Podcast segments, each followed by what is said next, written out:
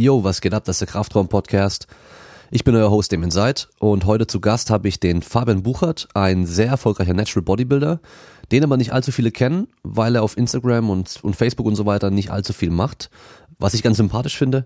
Ähm, thematisch geht es heute um Natural Bodybuilding, um ihn als Person und Sportler und auch um alles, was man als nicht Bodybuilder von den Bodybuildern lernen kann. Also es geht vor allem um Ernährung, um äh, Training, um Lifestyle und insgesamt so das Mindset auch. Also echt eine super interessante Folge. Ich entschuldige mich so für meine Stimme, weil ich wieder ein bisschen erkältet bin. Ich habe versucht, meine Nase hochziehen und mein Gehuste so gut wie es geht rauszuschneiden. Wir hatten zwischendurch ein Problemchen, da habe ich äh, dreimal hintereinander eine Hustenattacke bekommen und konnte echt nicht mehr reden. Habe ich alles rausgeschnitten, ein bisschen habe ich drin gelassen, damit ihr wisst, wo es war. Und der Fabian hatte mit seinem Headset ganz am Schluss ganz kurz Probleme. Da hört man ja seine Stimme so ein bisschen komisch, man versteht trotzdem alles. Ähm, dann wünsche ich euch viel Spaß beim Zuhören.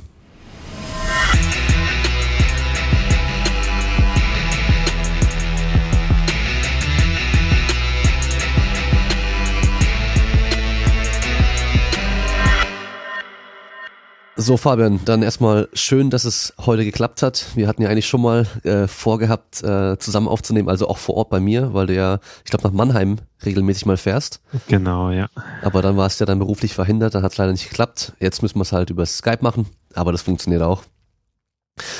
So, dann ähm, gib mal den Leuten, die jetzt zuhören, erstmal so einen Überblick, ja. weil ich muss auch gestehen, ähm, mir wurde vorgeschlagen, dass ich Fabian Buchert als Gast mal haben soll. Da muss ich erstmal bei Instagram suchen, habe ich nicht direkt was gefunden. Und dann habe ich ähm, nur Hashtag Fabian Buchert gefunden. Und da bin ich dann darüber auf deinen Account gekommen, weil okay. dein Instagram-Account ist ja Fabi Unchained und da steht dein Name genau. auch nicht mit drin und so. Über Google findet man dich natürlich noch, Natural Bodybuilding. Aber da bist du, glaube ich, einfach so ein bisschen unterm Radar, sag ich mal, bei Instagram. Und ähm, ich weiß gar nicht, machst du das mit Absicht? Absolut, ja, ja. Also ja. ich muss sagen, können wir vielleicht später noch drauf kommen, aber ich bin nicht so derjenige, der gerne in der Öffentlichkeit steht. Also halte ich okay. das ganz gerne unterm Radar. Ja. Okay, ja. Ja, dann ähm, gib mal den Zuhörern so einen kurzen Überblick über dich. Ähm, einfach so wie alt, beim Bodybuilding natürlich interessant, wie groß, wie schwer und auch seine bisherigen Erfolge. Genau, ähm, ja, Fabian Bucher ist mein Name. Ähm, ich bin wahrscheinlich der erfolgreichste unbekannte Natural Bodybuilder, den wir in Deutschland haben. Ich mache den Sport wettkampfmäßig seit mehr als zehn Jahren mittlerweile, seit zwölf Jahren. Ähm, mit 18 meinen ersten Wettkampf bei der GmbF gemacht, habe dann äh, viermal dort den deutschen Meistertitel bei den Junioren gewonnen bis 2010. Habe dann 2010 als Junior den äh, Männerweltmeistertitel bei der INBF geholt. Das war eine richtig coole Nummer ähm, damals.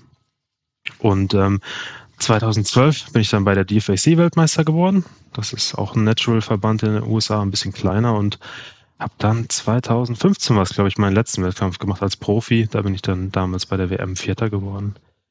Ähm, Größe, Gewicht, also ich bin so ungefähr 1,80. Ähm, ich glaube, im Pass steht 1,83, aber letztes Mal, als ich mich gemessen habe, war ich ein bisschen kleiner. Ähm, Gewicht jetzt in der Offseason so zwischen 95 und 97 Kilo irgendwas und ähm, im Wettkampf zwischen 87 und 88 Kilo etwa. Also bei meinem äh, letzten Wettkampf waren es so 88,2 oder irgendwie sowas, ja. Okay, dann ähm, hast du jetzt gerade 2015 letzter Profi-Wettkampf und letzter Wettkampf ja. überhaupt? Letzter Wettkampf überhaupt tatsächlich sogar. Genau. Das heißt aktuell keinen Bock mehr gehabt die letzten Jahre oder einfach ähm, ich würde sagen andere Prioritäten. Ähm, also ich habe bin 2015 noch ins Berufsleben eingestiegen. Im ersten Jahr ging es dann noch ganz gut, ähm, aber mir war es dann wichtig, auch da entsprechend Karriere zu machen, beziehungsweise mich kontinuierlich zu entwickeln. Und ich habe gemerkt, das ist ein bisschen schwierig, wenn du wenn du versuchst, auf zu vielen Hochzeiten zu tanzen. Ich mache Dinge ganz gern richtig und habe gedacht, ich fokussiere mich jetzt erstmal da drauf. Ähm, was natürlich nicht heißt, dass ich nicht trainiert habe. Also ich habe nach wie vor trainiert, wie immer, wahrscheinlich sogar produktiver als vorher auf jeden Fall. Aber ich habe gedacht, diese Phase mit der Wettkampfdiät, die muss ich mir jetzt nicht unbedingt geben.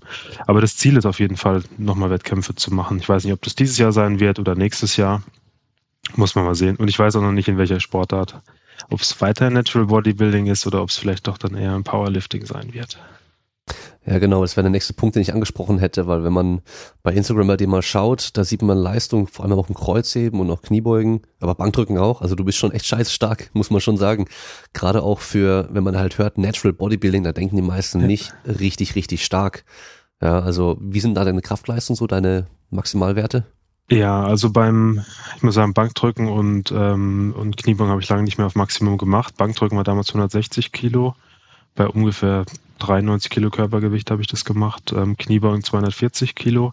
Und Kreuzheben habe ich letztes Jahr äh, mit einer ganz weichen Stange 330 gehoben, ja, und mit Zughilfen. Ähm, und mit einer Stiffbar sind es 310 Kilo. Mhm.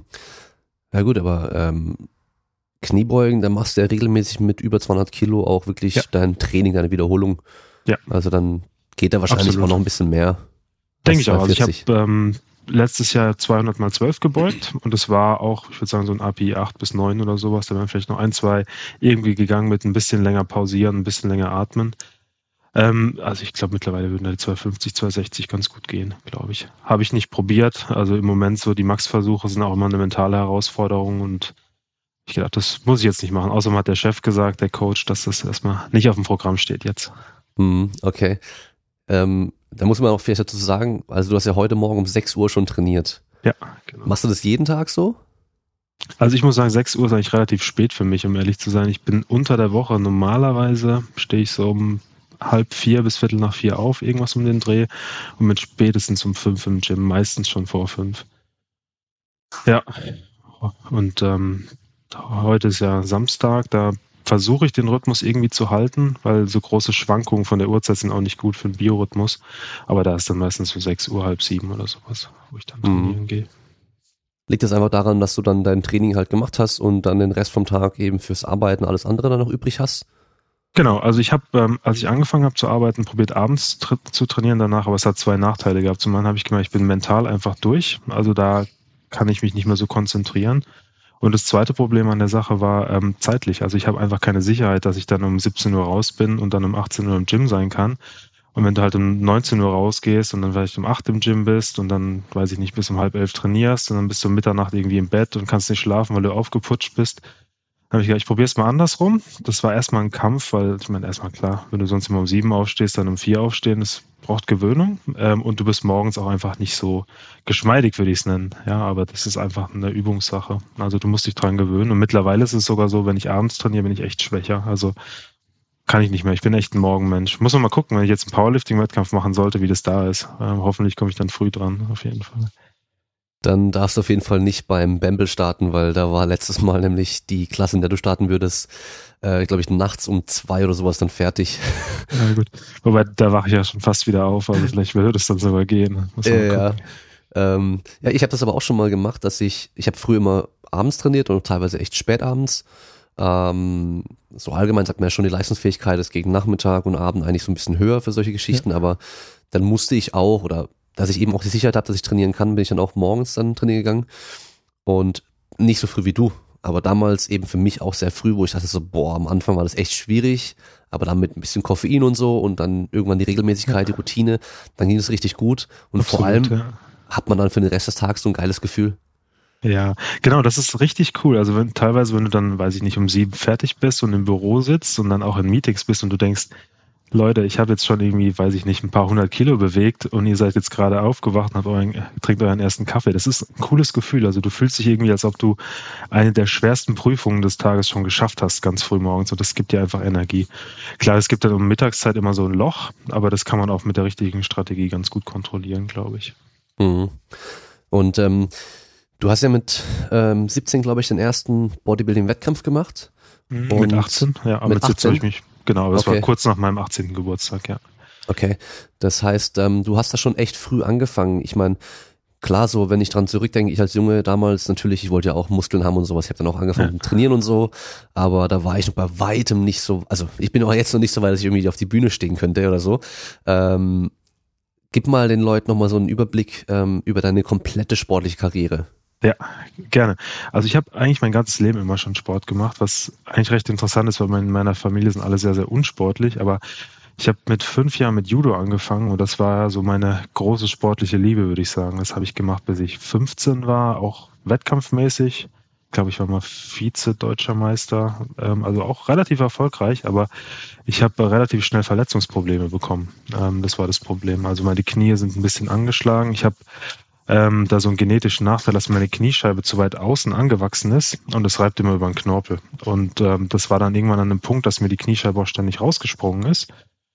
Und ähm, ja, das ging dann einfach vom Judo mental auch nicht mehr, wurde ich mehrmals operiert. Und dann kam so der Klassiker, würde ich sagen, fürs Bodybuilding. Reha-Training gemacht und irgendwie drauf hängen geblieben, würde ich sagen. Und da habe ich dann meine zweite Liebe äh, entdeckt.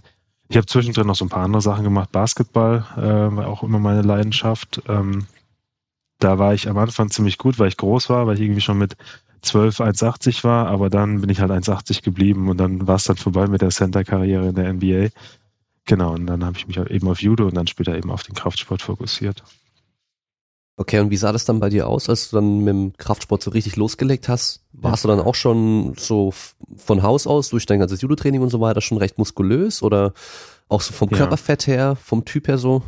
Also vom Körperfett war ich immer sehr niedrig gewesen, weil beim Judo musst du ja Gewichtsklassen machen. Ich war ähm, es hing vom Alter, aber ich war immer in dieser 66 oder 73 Kilo Klasse und ähm, dadurch, dass ich doch relativ breit gebaut war, ähm, schon immer, ähm, war das immer ein re relativer Kampf da reinzukommen. Also so Geschichten wie sechs Kilo in der Woche oder so runter habe ich halt damals auch gemacht, was ich heute auch nicht mehr machen würde. Aber ich war immer relativ niedrig vom Körperfett und ähm, ich würde nicht sagen, dass ich besonders massiv war, vielleicht relativ breit gebaut, ähm, aber ich hatte super gute Kraftausdauer vom Kampfsport, glaube ich.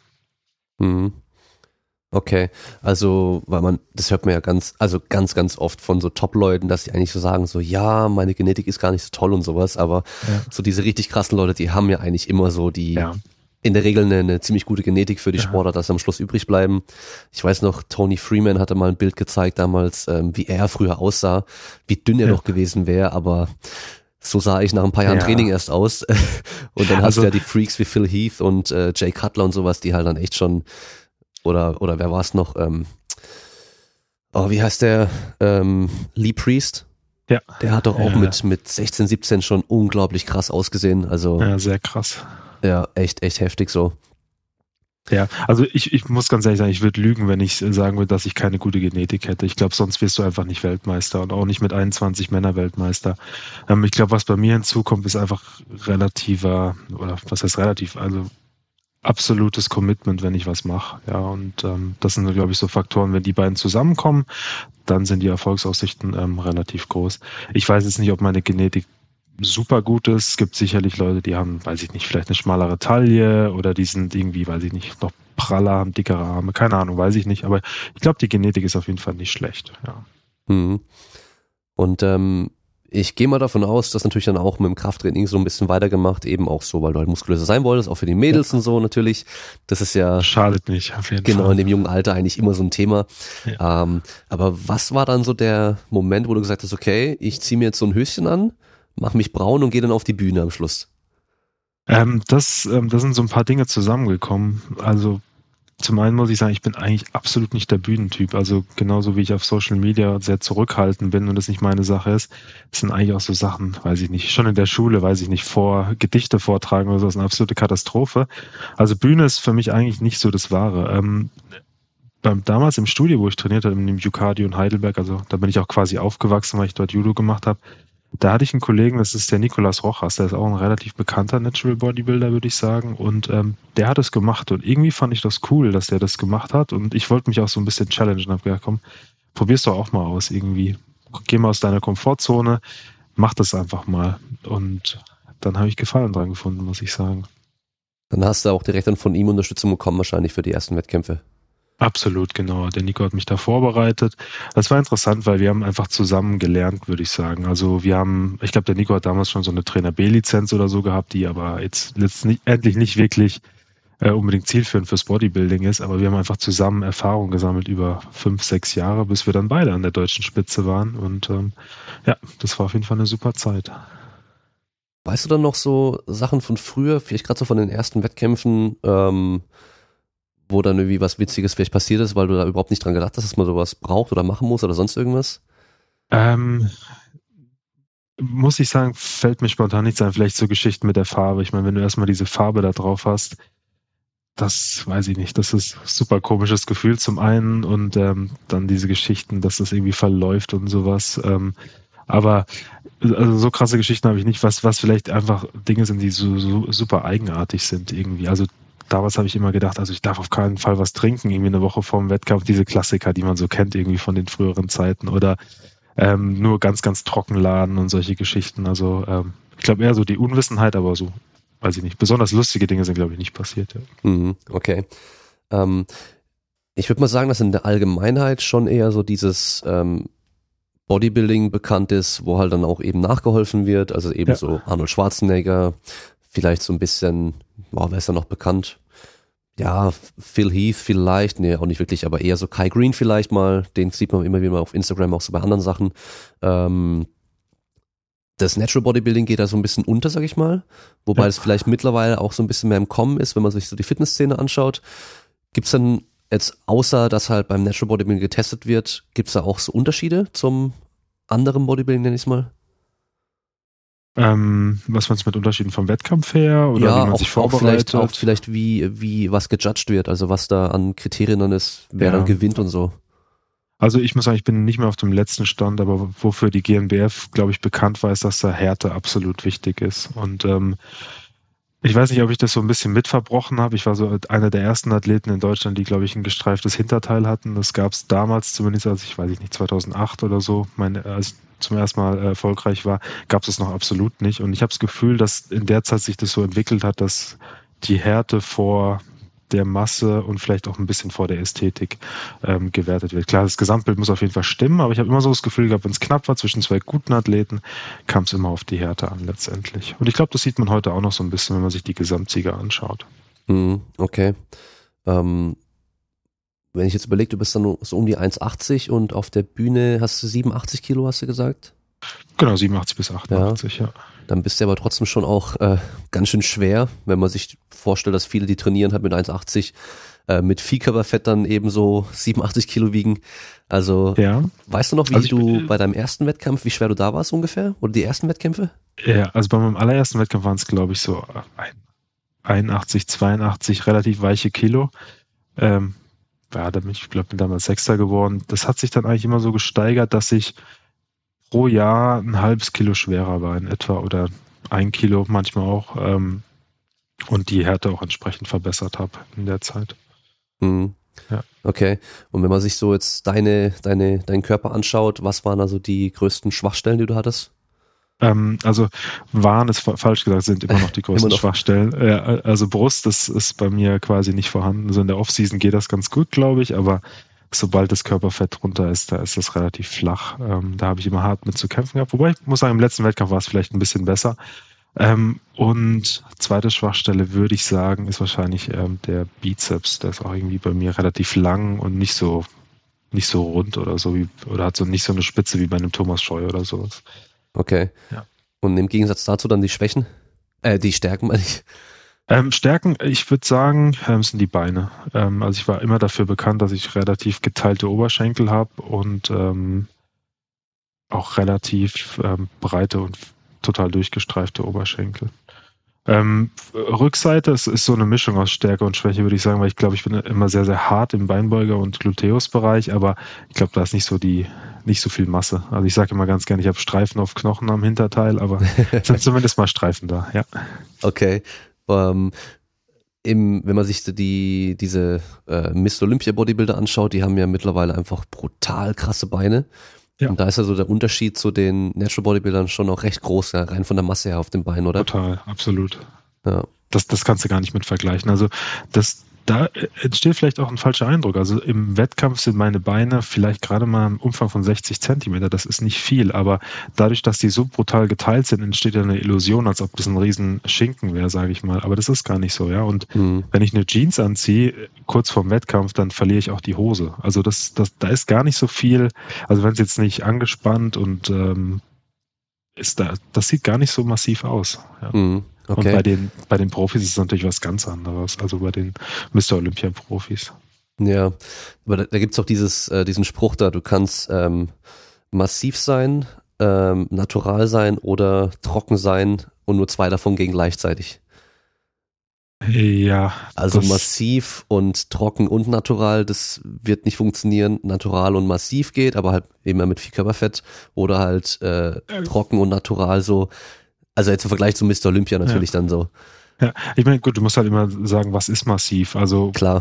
Ich, ich glaube, als, als Naturalathlet wirst du nie wirklich massiv aussehen. Du kannst vielleicht in einem T-Shirt, Tanktop breit aussehen oder mhm. sowas, aber das, was du halt bei den ähm, Mr. Olympia-Athleten oder sowas, das wirst du als naturaler Athlet nicht erreichen. Und wenn du sagst, quasi das, das naturale Maximum ist, ist mein oder ist mein Standard für das, was massiv ist, dann geht vielleicht schon eine Kombination von, von drei Dingen. Man muss halt ja. mal relativ sehen, ne?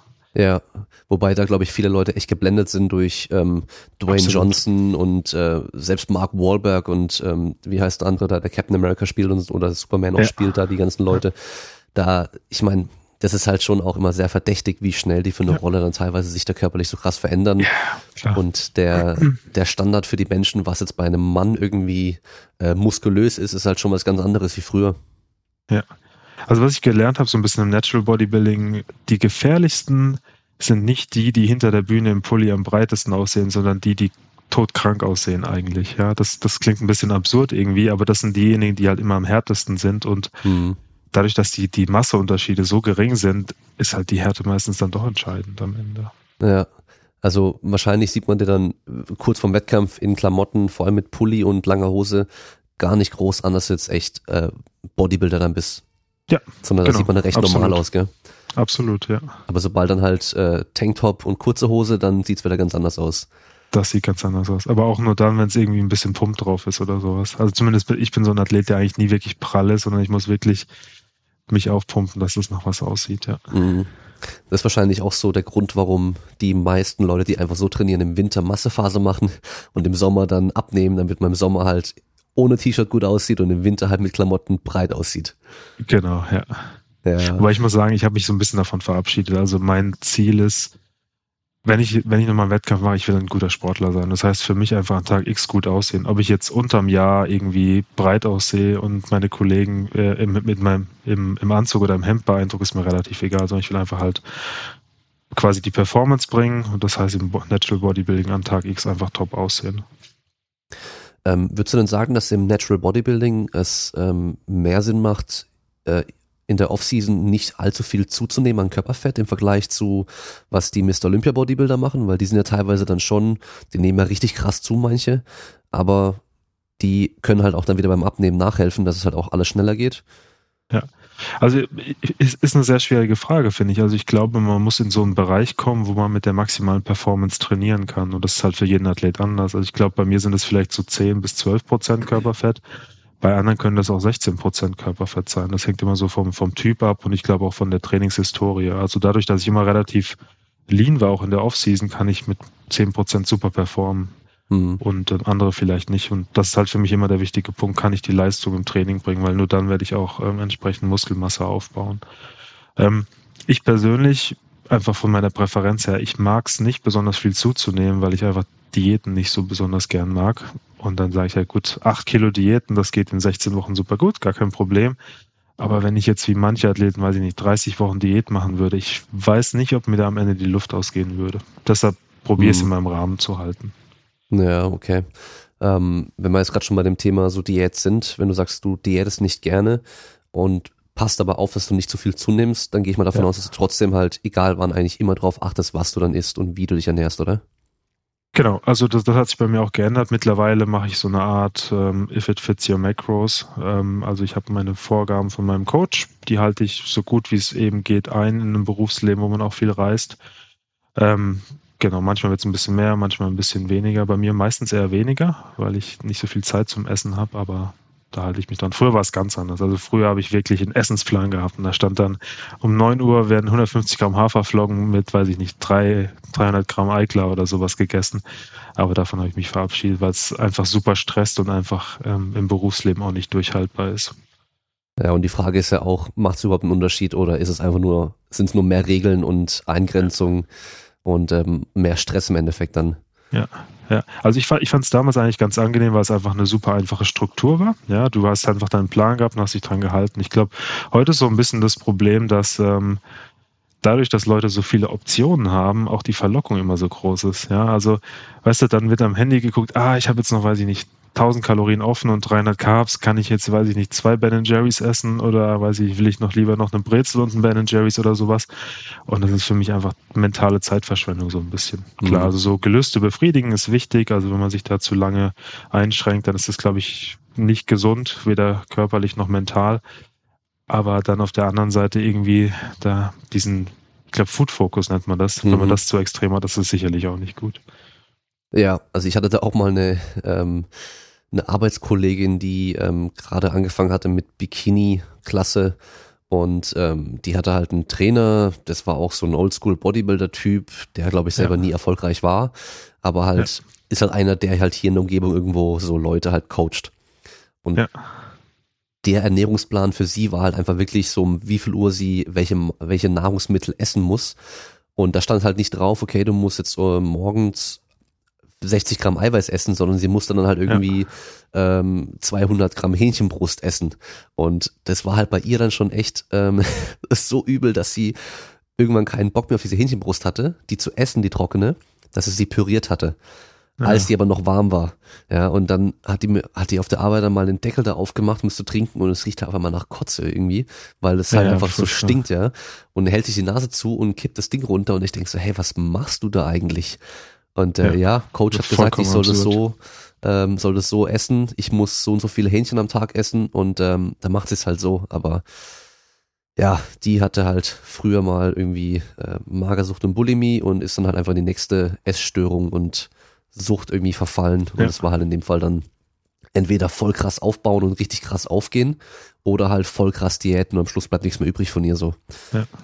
Also ich muss sagen, das ist echt klasse, ähm, dass es mittlerweile Leute gibt, die da ein gesünderes mental und körperliches ähm, Verhalten im Bodybuilding propagieren. Das ist, glaube ich, den wichtigsten Fortschritt, den es gab ähm, in den letzten Jahren. Also ich muss sagen, als ich 2010 Weltmeister geworden bin, hatte ich auch eine deftige Essstörung. Also es war wirklich zum Punkt, dass ich meine fünf Lebensmittel irgendwie hatte. Also weiß ich nicht, Tilapia, Mandeln, Brokkoli, äh, Haferflocken und Eiklar waren das, glaube ich, damals. Und das habe ich halt gegessen. Und zwar immer genau auf die Minute zu dem Zeitpunkt, wo ich mir eben eingebildet habe, dass ich es essen muss. Und ich muss sagen, es hat, ähm, ich würde sagen, sieben Jahre gedauert, bis ich mich vollkommen davon verabschiedet habe. Ja, also ich, also 2012 oder so war es für mich auch noch nicht wirklich möglich, mal so aus dem Rahmen irgendwie eine Pizza oder sowas zu essen. Ja, das hat, glaube ich, bis 2015 oder sowas gedauert, wo ich das dann mal gemacht habe. Und mittlerweile habe ich, glaube ich, ein ganz entspanntes ähm, Verhältnis zum Essen, aber also die Gefahr, dass du mit so einer Wettkampfdiät da reinrutscht, ist absolut gegeben. Und ähm, das ist mir auch ähm, passiert.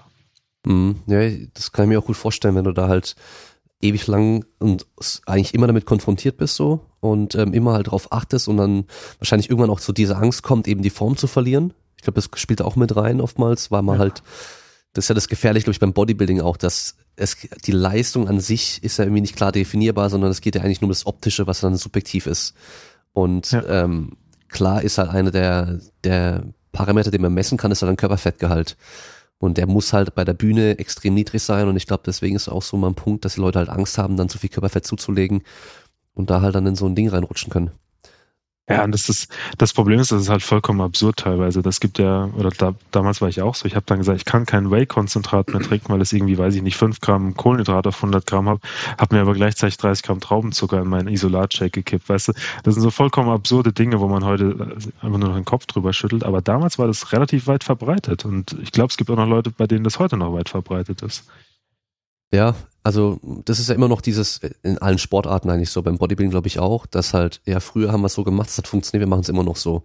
Und ähm, es gibt ja, es, also als dieses If It Fits the Macros so bekannt geworden ist und groß geworden ist, dann gab es ja so richtiges Kontra von dieser, von diesen Oldschool-Leuten, weil die, klar, die, ich, ich sag mal so, diese If It Macros Fraktion, die hat es natürlich auch ein bisschen übertrieben vielleicht dann so propagiert mit, ähm, oh, ich esse jetzt jeden Abend Eiscreme und keine Ahnung was.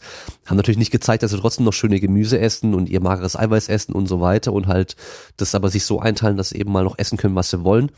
Und natürlich zeigt man dann bei Instagram, wenn man sowas macht, nicht eben wieder langweilig hier Hähnchen mit Brokkoli und äh, was weiß ich was für eine Gemüsemischung, sondern man zeigt halt dann eben seine fette Pizza, sein, sein ja, Ben Jerry's oder klar. was weiß ich was. Und dann hat es eben den Eindruck gemacht, hey, die essen nur Schokoriegel, Eiweißpulver und Eiscreme. Was natürlich auch genau, nicht der Fall, äh, der Fall ist.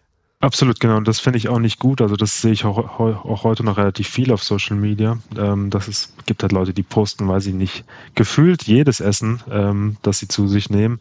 Aber am Ende ist es dann irgendwie auch nur, weiß ich nicht, Pizza, Eis und so weiter. Und du weißt natürlich, dass es nicht nur so ist. Ja, da ist auch mal eine Hähnchenbrust dabei, da ist wahrscheinlich mal ein Magerquark oder sowas dabei.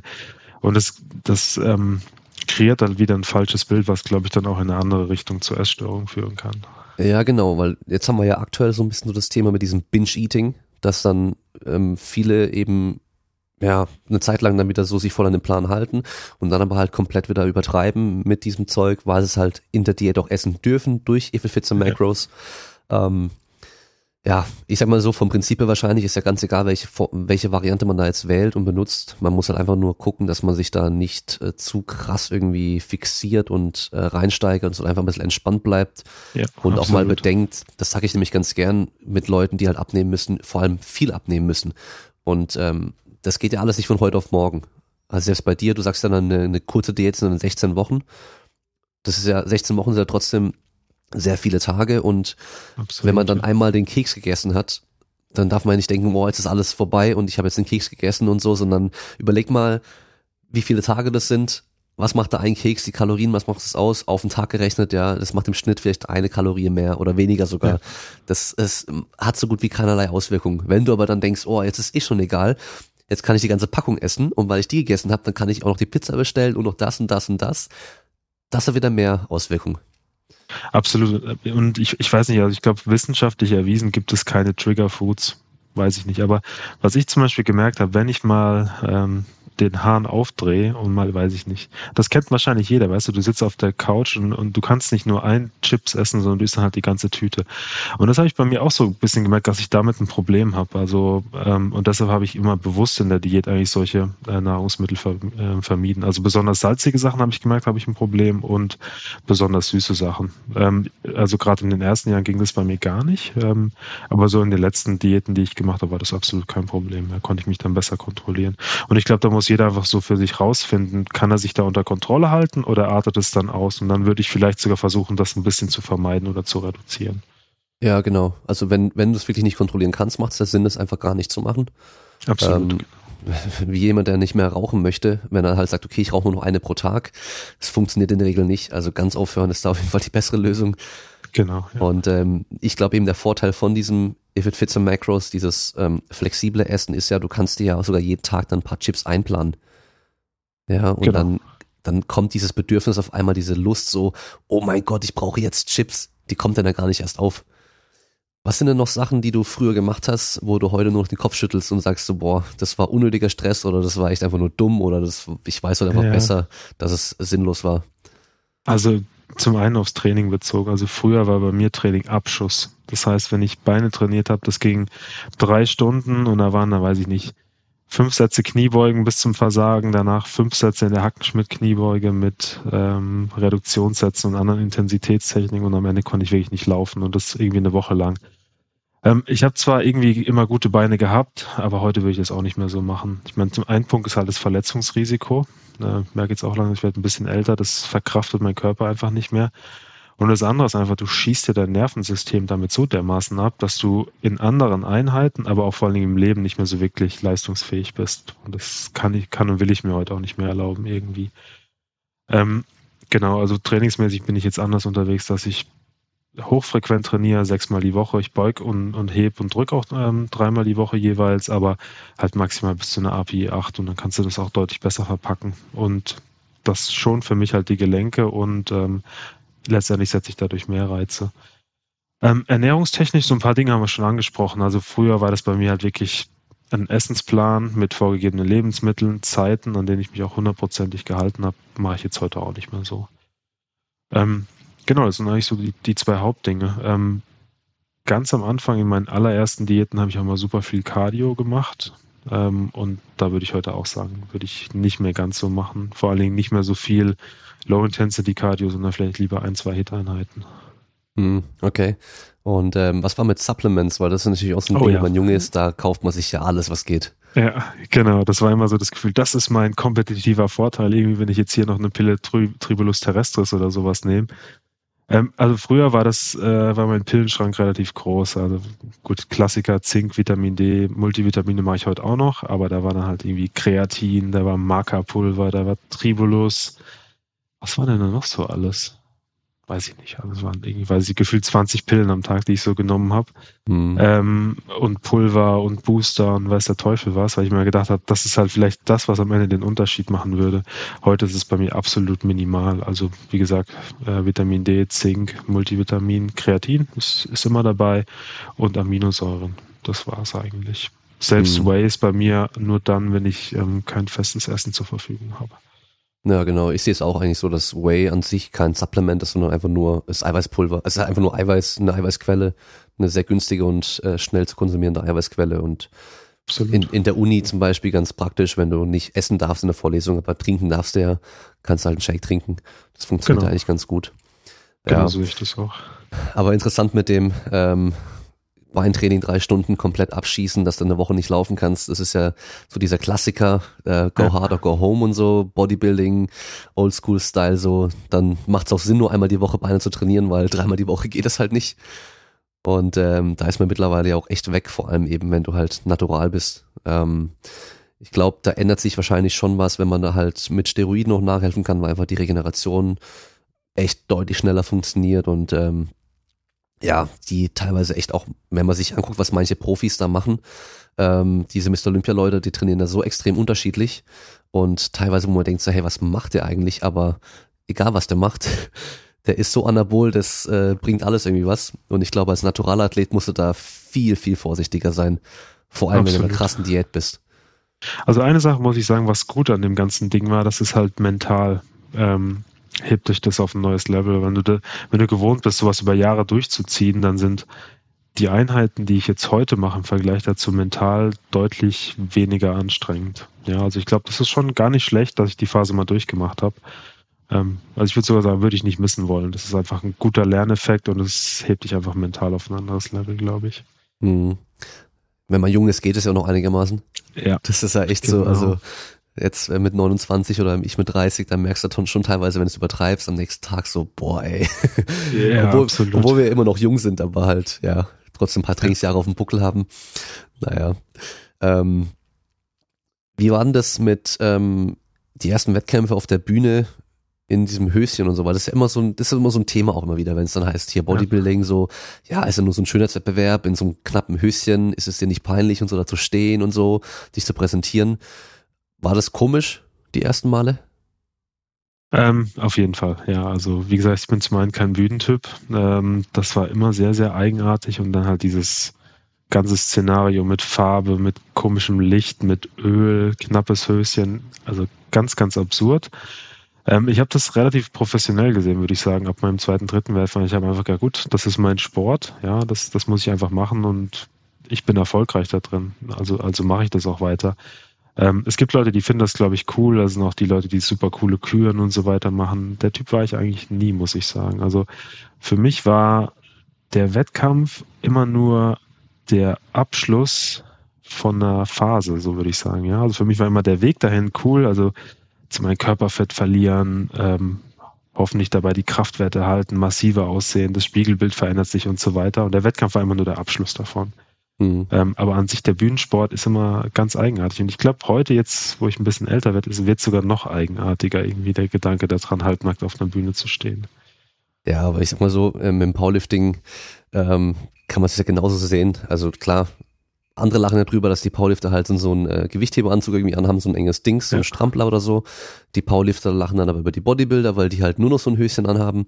Wenn man sich, wenn man mal alles von außen betrachtet, ist es ja eh komplett irgendwie so wirklich fast eine Lachnummer, ja, wir, wir gehen da hin, wir zahlen Geld dafür, dass wir da äh, eine Stange hochheben dürfen und ja. fühlen uns dabei noch richtig krass, ähm, so als wären wir, also mit, mit diesem Beast-Mode, was man dann liest manchmal und, und so dieses, oh, voll krass jetzt und so, aber eigentlich, ja, wir heben nur ein Gewicht hoch, was sich nicht bewegt und ähm, ein Kampfsportler denkt dann so, hey, was, was macht denn ihr da eigentlich? Was, was übertreibt ihr so? Was macht ihr da so krass?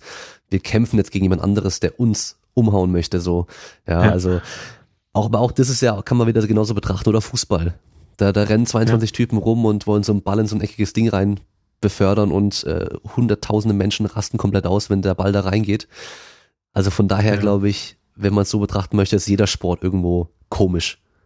Ja, absolut. Also, was ich beim Bodybuilding immer so eigenartig finde, das habe ich nie verstanden. Bodybuilder sagen immer von sich, dass sie die krasseste Sportart überhaupt sind, weil sie Diäten müssen, weil sie trainieren und dann irgendwie kein Körperfett mehr haben und so. Dann denke ich mir, habt ihr schon mal einen Leistungsturner oder sowas bei der Arbeit betrachtet? Das ist eine ganz andere Nummer. Die trainieren ihre acht bis zehn Stunden am Tag und das ist was völlig anderes. Also ich glaube eher, dass, ich meine klar, das, das mit der Diät, das ist so ein mentales Ding, aber auch Turner sind sicherlich, haben sicherlich eine Diät, die dürfen auch nicht zu fett werden, weil sonst kommen sie eben beim Reck nicht mehr um ihre Umschwünge oder wie das heißt, ja.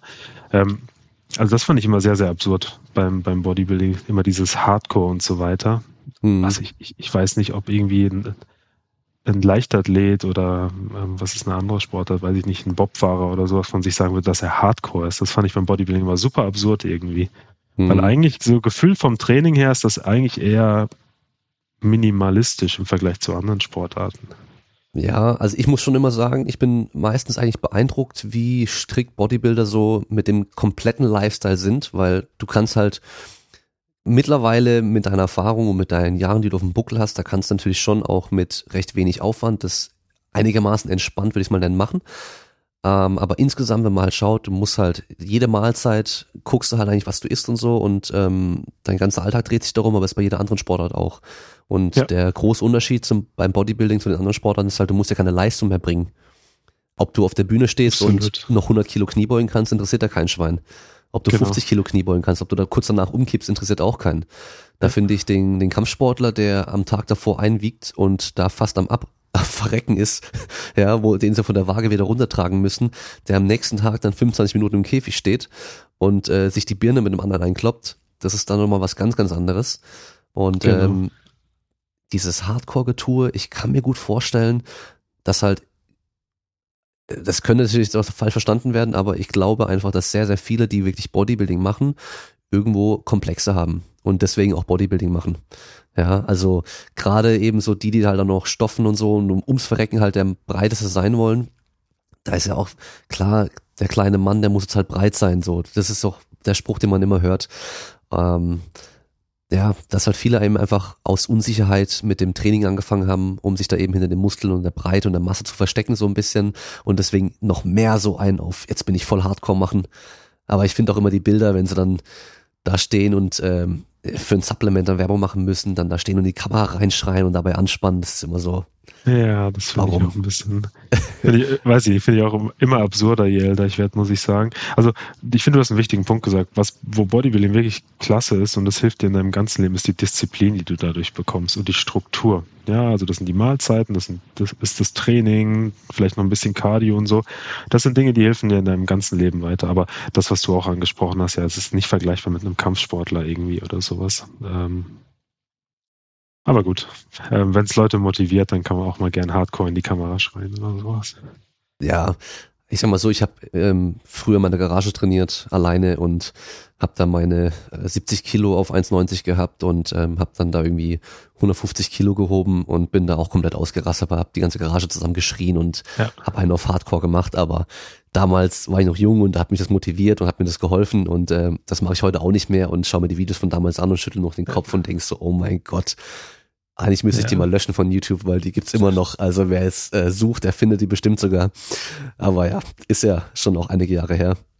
Weil das mit dem, mit dem Schreien äh, bei nach schweren Sätzen oder so, das kann ich schon nachvollziehen, weil das ist ja gerade bei den Kniebeugen, also das ist einfach ein mentaler Stress, den du da hast. Ne? Also du, du, du gehst unter eine Stange, auf der ein Gewicht ist, was du vielleicht noch nie bewegt hast. Und für mich ist das schon irgendwie Druck, das ist eine Anspannung. Und wenn du es dann geschafft hast, dann ist es halt zum einen mal ein fetter Adrenalinkick auf jeden Fall.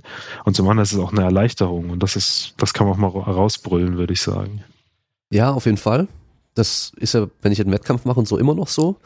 Ähm, ich habe es aber halt extrem reduziert, weil ich habe es halt früher vor jedem Satz gemacht. Ja, also ich bin vor jedem Satz hin und her gerannt ja. und habe dann uh, geschrien und mich geschlagen und danach bin ich voll ausgerastet und so, uh, als wäre ich halt einfach so ein, ja, ein genau. Monster gewesen, ja, aber das, äh, das macht dich auch kaputt. Also dann ähm, bist du halt vom, vom Kopf einfach am Platt irgendwann, wenn du es halt jeden genau, Tag machst und halt immer voll ausrastest.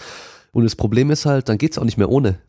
Wenn du das immer machst, Musik voller Lautstärke, voll aggressive Musik, dann geht es halt nicht mehr und dann Ähm, das, das kennst du vielleicht auch noch von früher, wenn du dann äh, einen Pre-Workout-Booster genommen hast. Da habe ich als allererstes Massaker genommen von Olymp. Was natürlich da auch noch richtig hardcore war, mit dem ganzen Blut, die Schrift und so, weißt du, Massaker. Dann war die Dose leer und ich konnte nicht mehr trainieren. Weil ich dachte ja. so, oh mein Gott, das, das fehlt mir jetzt, weißt du, so, ich, ich ohne ist, jetzt geht nicht mehr so gut und so. Und das, da merkst du einmal, wie du mental da abhängig bist, ähm, für so einen blöden Booster eigentlich nur. Ja. ja. Also, kann ich, sag mal so, ich, habe. Jetzt, ich habe jetzt hier sogar noch auf dem Tisch stehen, einen Booster, weil ich den aus meiner Sporttasche rausgeholt habe vom Wettkampf. Der war im, ähm, im November war der Wettkampf. Das heißt, ich habe seitdem keinen Booster genommen. Ja, weil ich habe den damals mitgenommen, einfach so als ja, dass ich dann nehmen kann. Ähm, aber jetzt im Training seitdem nie wieder genommen, weil ja, brauche ich eigentlich nicht mehr.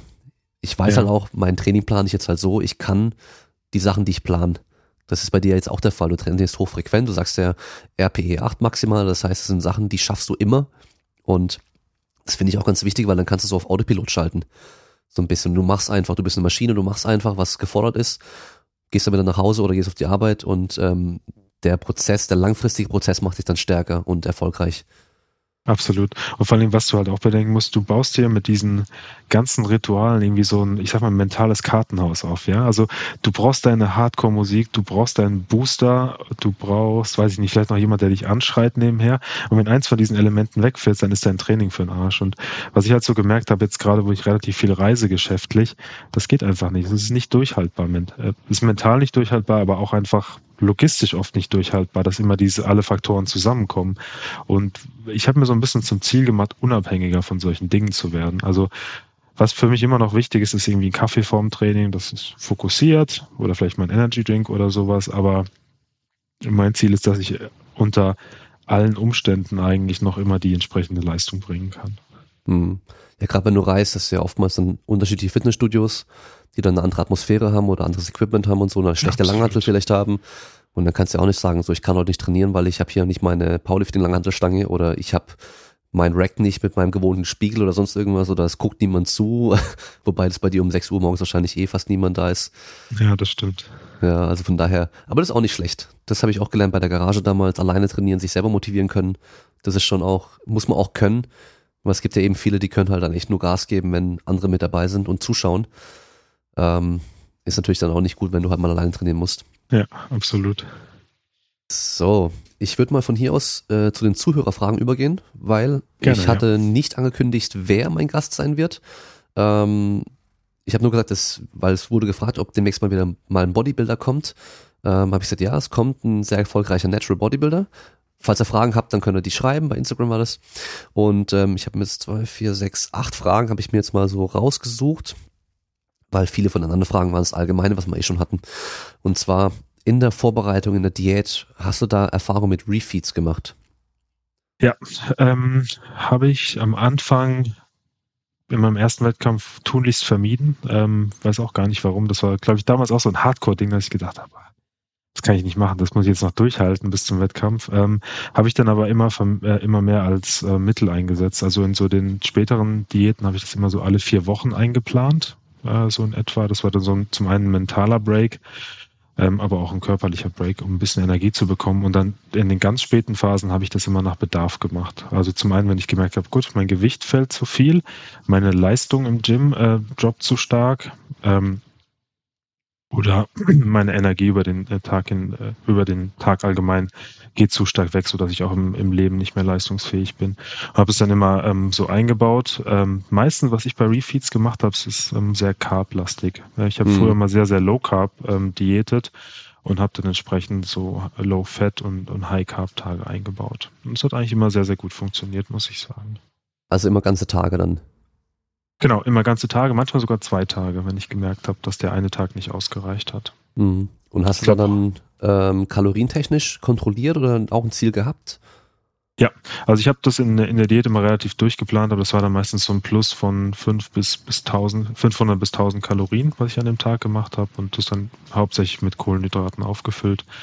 Ähm, also das mit dem Freestyle äh, Refeed, das habe ich immer vermieden. Das, da habe ich mich einfach in der Wettkampfphase nicht wohlgefühlt. Vielleicht wird das heute auch ein bisschen anders gehen, aber damals äh, war das nicht möglich für mich. Hm.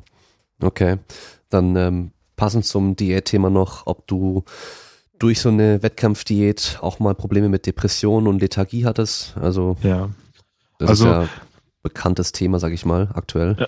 Ja, also De Depressionen weiß ich nicht. Ähm, ähm, Lethargie auf jeden Fall. Also ich hatte echt Phasen, da war das richtig heftig. Ich habe ähm, 2012, als ich mich vorbereitet habe, oder war das 2000? 2013 war es, glaube ich, genau, als ich mich vorbereitet habe, ähm, da war ich in den USA, habe da mein, ähm, in Berkeley studiert, meinen Master fertig gemacht und das war allgemein eine super hohe Belastung, gleichzeitig diätet und ich, ich habe permanent nur noch gefroren und irgendwie jeden Morgen war das so ein Kampf, stehe ich jetzt aus dem Bett auf oder, oder bleibe ich irgendwie liegen? Ähm, weiß ich nicht, habe ich auch kein Mittel für gefunden, aber das ist, glaube ich, eine, eine ganz normale ähm, Erscheinung, die man in, in der Diät hat, auf jeden Fall. Mhm, okay. Wie, wie groß ist dein Defizit pro Tag, wenn du Diät machst?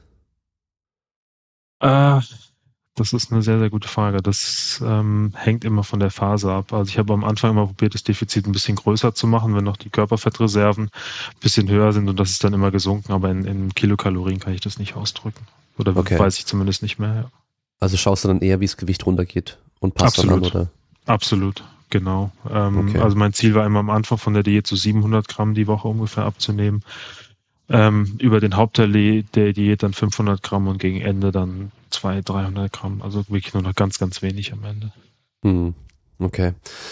Ähm, dann hier eher an schwachen Körperteilen arbeiten oder an ästhetischen Stärken fallen. Ja, das ist eine, eine sehr schwer zu beantwortende Frage, weil ich meine, die, die äh, Stärken und Schwächen sind ja zum Teil einfach genetisch gegeben. Und was ich gemerkt habe, zum Beispiel ähm, mit meiner Brust, wenn ich intensiver trainiert habe, die Brust ist ja eigentlich nur deutlich flacher geworden noch. Ähm, was mir aber geholfen hat, war mit vielleicht ein bisschen weniger Intensität, aber dafür ein höheres Volumen zu fahren. Ja, und also ich würde schon raten, einen Schwerpunkt ähm, auf die ähm, Schwächen zu legen. Ja, also gerade wenn es im Bodybuilding irgendwie gravierend ist, dass man merkt, dass man, weiß ich nicht, wegen einem Körperteil vielleicht nicht auf eine Platzierung kommt, die man sich vorstellt. Den Fokus schon drauf zu legen, aber nicht von der Intensität her, sondern vielleicht eher ähm, mit einem höheren Volumen und einer höheren Belastung. Hm. Genau. Ähm, an Schwächen zu arbeiten, äh, sorry, an sich auf Stärken zu konzentrieren, kann aber auch ein Vorteil sein. Und das ist einfach eine Sache. Ähm, Stärken trainieren macht meistens Spaß, das motiviert irgendwie. Also das merke ich beim Kreuzheben. Du, da habe ich mich irgendwie über die letzten Jahre immer kontinuierlich gesteigert und das macht einfach Bock. Wenn ich das so mit dem Bankdrücken vergleiche, wo es bei mir immer relativ schleppend geht, äh, es, ähm, ist es was anderes. Also durchaus auch ähm, Stärken feiern, sage ich mal. Das hilft einfach, um deine gesamte Motivation oben zu halten. Hm. Ja, ich glaube, beim Bodybuilding ist ja eben so dieses Gesamtpaket immer entscheidend, so deswegen kannst du natürlich, wenn du eine krasse Schwäche hast, langfristig vielleicht nie irgendwie die Top-Platzierung erreichen, Ja. wenn die wirklich krass ist. Aber andersrum kannst du durch eine, eine gute Stärke, also wenn wir mal die Rückseite jetzt anschauen, du machst eine, ähm, eine Rückenpose von hinten, wo man noch den, den, das Gesäß und die Oberschenkel Rückseite sieht und du hast aber so einen krassen Rücken, dass du halt einfach rausstichst zwischen, aus der Masse von den ganzen anderen, dass man dann vielleicht dein, deine Beine gar nicht so arg beachtet, weil halt der Rücken einfach Mhm. alles, also alles überschattet so. Das ist ein guter Punkt. Und wenn ich das so auf mich ähm, übertragen würde, würde ich auch so sagen, bei mir von vorne waren immer, war die Frontdoppel-Bizeps-Pose immer relativ schlecht, weil einfach ich einfach relativ flach aussah von der Brust her. Der, der Bizeps war nicht so rund, aber meine Beine von vorne waren halt immer so krass, dass es dann doch nicht als Schwäche wahrgenommen wurde. Also es ist, glaube ich, ein ganz guter Punkt auf jeden Fall. Mhm. Okay. Ähm, so die Atmosphäre hinter der Bühne beim Wettkampf. Ja. Gibt's da Ähm. Eher so Konkurrenz oder ist es alles sehr freundschaftlich? Ähm, das hängt vom Wettkampf ab, muss ich sagen. Also Ich habe hab schon viele Dinge erlebt. Also meistens ist es da aber eher positiv. Also was ich erlebt habe, ist, dass man sich auch mal gegenseitig, weiß ich nicht, ein bisschen Farbe abtupft, wenn es irgendwie zu arg tropft oder so. Oder wenn jemand einen Schluck Wasser braucht, dann gibt man das auch mal gerne und so. Ähm, oder man pumpt sich sogar so zu- zusammen auf mit seinen Konkurrenten. So habe ich es eigentlich meistens wahrgenommen, gerade bei der GmbF. Ich hatte aber auch Wettkämpfe, wo die Stimmung dann so ein bisschen wie im äh, Puma-Käfig war. Irgendwie so, alle sind so rumgetigert, haben sich aufgepumpt, haben sich irgendwie vorm Spiegel breit gemacht, um sich da, weiß ich nicht, wie der Hahn im Korb aufgeführt. Äh, Also es ist ganz unterschiedlich, aber ich habe eigentlich nie was richtig Negatives erlebt, muss ich sagen. Ja, also Mhm. entweder positiv oder neutral angespannt, aber nie äh, negativ. Ich denk mal. Da ist die Arbeit eh schon getan. Also, Ja. was du da hinter der Bühne machst, wird keinen Einfluss mehr wirklich auf das, auf das Ergebnis am Schluss haben, Ja. denke ich mal. Außer du lässt dich aus der Fassung bringen und machst dein Posing falsch dadurch oder sowas. Aber ähm, beim 100-Meter-Sprint, wenn man da davor jetzt noch irgendwie gestresst wird von einem, kann man den Start verkacken und dann hat man vielleicht Ja. das Rennen verkackt. Aber hier ist ja im Endeffekt echt schon deine, das, was halt entscheidet, dein ganzes Training, deine Ernährung, alles drum und dran in den letzten Wochen, ist ja dein entscheidend gewesen. Ist ja schon vorbei ja. da. Wobei ich auch schon Situationen erlebt habe, wo Favoriten, die eigentlich vorher immer als der klare Sieger gehandelt wurden und auch hinter der Bühne krass auf waren, so dermaßen nervös waren, dass die auf der Bühne wohl das Posing ziemlich verkackt haben. Also ich habe es nicht wirklich gesehen, weil ich neben denen stand, aber ich hatte schon Situationen, wo ich gedacht habe, so rein körperlich sollte ich die eigentlich nicht schlagen können. Aber irgendwie war es dann wohl dann doch so auch das Feedback, was ich von anderen Leuten bekommen habe, die den Wettkampf gesehen haben, dass ich eigentlich relativ cool und entspannt das durchgezogen habe, während die anderen da relativ rumgezappelt haben und sich damit vielleicht auch den, den Sieg irgendwie versaut haben. Also es kann schon vorkommen irgendwie. Hm, okay. Krass, ja. Ähm, wie ist es denn mit ähm, Social Media und so? Du siehst ja wahrscheinlich deine Konkurrenten da auch. Gibt es dann so Momente, wo du sagst, du siehst immer auf Social Media, denkst so, oh krass, wird echt schwer, den zu schlagen. Und dann siehst du ihn aber live und denkst so, okay, der kann sich nur sehr gut fotografieren. Ja, also das, äh, zum einen muss ich sagen, ich meine, ich habe meinen letzten Wettkampf 2015 gemacht, da war das noch nicht so krass mit Social Media auf der anderen Seite. Aber das, was du angesprochen hast, habe ich super oft äh, ge gemerkt. Also du siehst Leute, da siehst du Bilder, dann denkst du dir, scheiße, die sollen eigentlich bei der IFBB Männer 4 oder so mitmachen. Und dann siehst du die hinter der Bühne und denkst dir, oh, irgendwie, weiß ich nicht, gutes Licht, bisschen Photoshop oder so, haben da mhm. wahrscheinlich ein bisschen nachgeholfen. Ähm, also ich muss sagen, ich habe mich immer relativ wenig damit beschäftigt, weil ich einfach gemerkt habe, das macht dich nur nervös irgendwie und am Ende ist ein Bild sowieso relativ wenig aussagekräftig. Das, das mhm. hilft einem nicht weiß nicht, im Powerlifting ist es vielleicht anders, weil Eisen ist ja letztendlich Eisen, außer man benutzt irgendwelche Fake Weights und das, das ist dann wahrscheinlich schon eher eine Sache, die dann objektiver ist. Also wenn dann einer, weiß ich nicht, im Training immer die 320 zieht, relativ entspannt, ähm, dann deutet das wahrscheinlich auch hin, dass der Wettkampf ziemlich stark sein wird.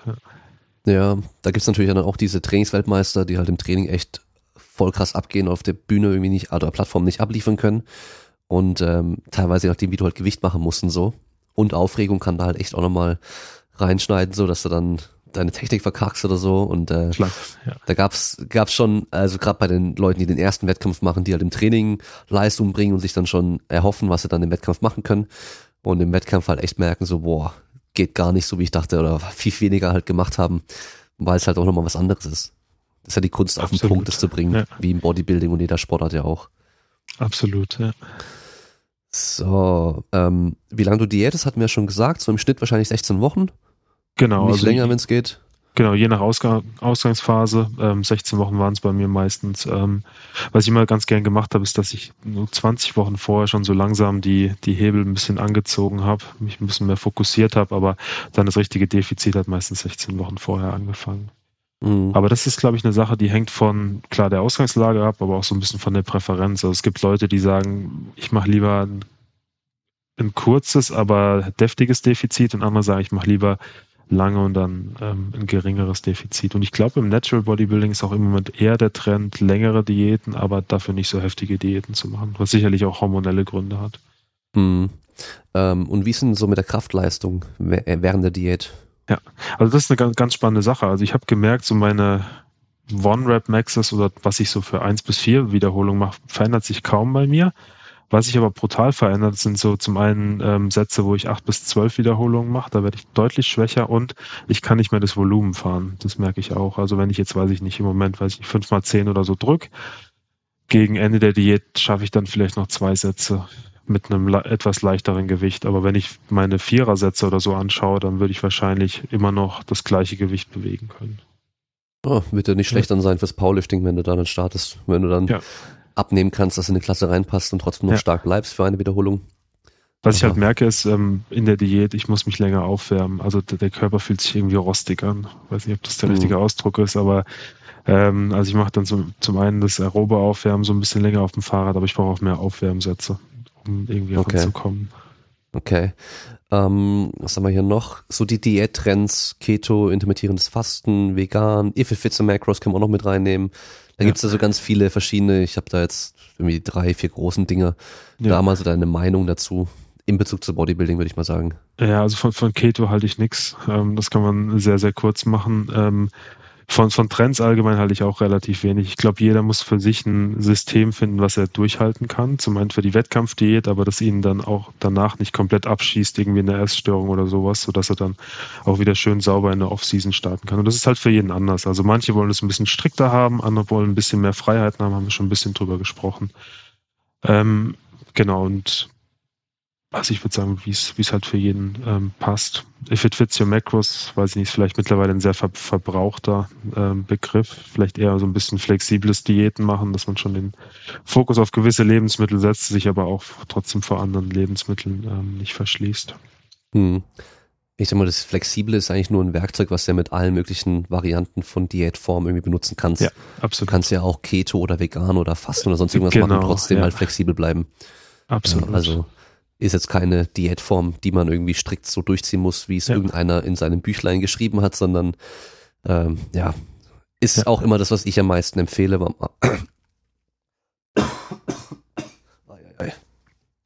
So, jetzt probier es nochmal. Jetzt habe ich so viel gehustet. mal gucken, ob es jetzt klappt. Also es ist immer die Diätform, die ich auch empfehle. Einfach dieses flexibel bleiben, weil man dadurch eben rausfinden kann, was für einen persönlich funktioniert, woran man sich halten kann, weil das ist am Schluss das Wichtigste. Absolut. Dass man es genau. eben durchziehen kann. Was ich so gemerkt habe von der Performance her, was ganz gut ist, ist, wenn ich meine Kohlenhydrate so ums Training rummache. Also ich brauche morgens nach dem Aufstehen keine Kohlenhydrate, aber ich bin immer fit, wenn ich so, weiß ich nicht, 90 Minuten vorm Training ein paar Kohlenhydrate esse und dann nach dem Training gut auflade. Und das hat sich für mich immer äh, bewährt. Mag für andere anders sein, aber bei mir hat das immer ähm, ganz gut geklappt. Und was ich auch ganz gerne mache, ist, wenn das Defizit dann ziemlich groß ist, dass ich in so eine Art intermittierendes Fasten übergehe weil du kannst dann halt deine Kalorien auf ein kürzeres Fenster packen und es ist dann vielleicht ein bisschen befriedigender und ich merke halt sowieso, dass ich morgens allgemein einfach keinen Hunger habe und wenn ich dann, weiß ich nicht, abends um acht die letzte Mahlzeit habe, dass ich dann wieder um zwölf oder so mit dem Essen anfange. Muss man natürlich immer gucken, wenn ich dann noch morgens um sechs trainiere und dann nach dem Training nichts esse, natürlich auch ein Problem, aber ich versuche halt das Essensfenster ein bisschen einzugrenzen. Hm, dadurch isst du halt auch seltener und kannst halt normale Mahlzeiten essen von der Größe her. Genau, Genau, Weil das Auge absolut. ist ja auch mit. Das ist auch immer ganz ja. wichtig. Was ich jetzt gerade so ein bisschen experimentiere, es hat jetzt nichts mit dem Wettkampf zu tun, aber so allgemein äh, im Berufsleben, dass wenn ich morgens nicht trainiere, dass ich dann auch erst halt frühestens um zwölf oder so um eins esse. Und was ich halt merke, ist, ich bin ähm, im Büro mental fitter. Also ich bin irgendwie alert, nennen das, glaube ich, die Amerikaner. Das mhm. funktioniert für mich auf jeden Fall ganz gut.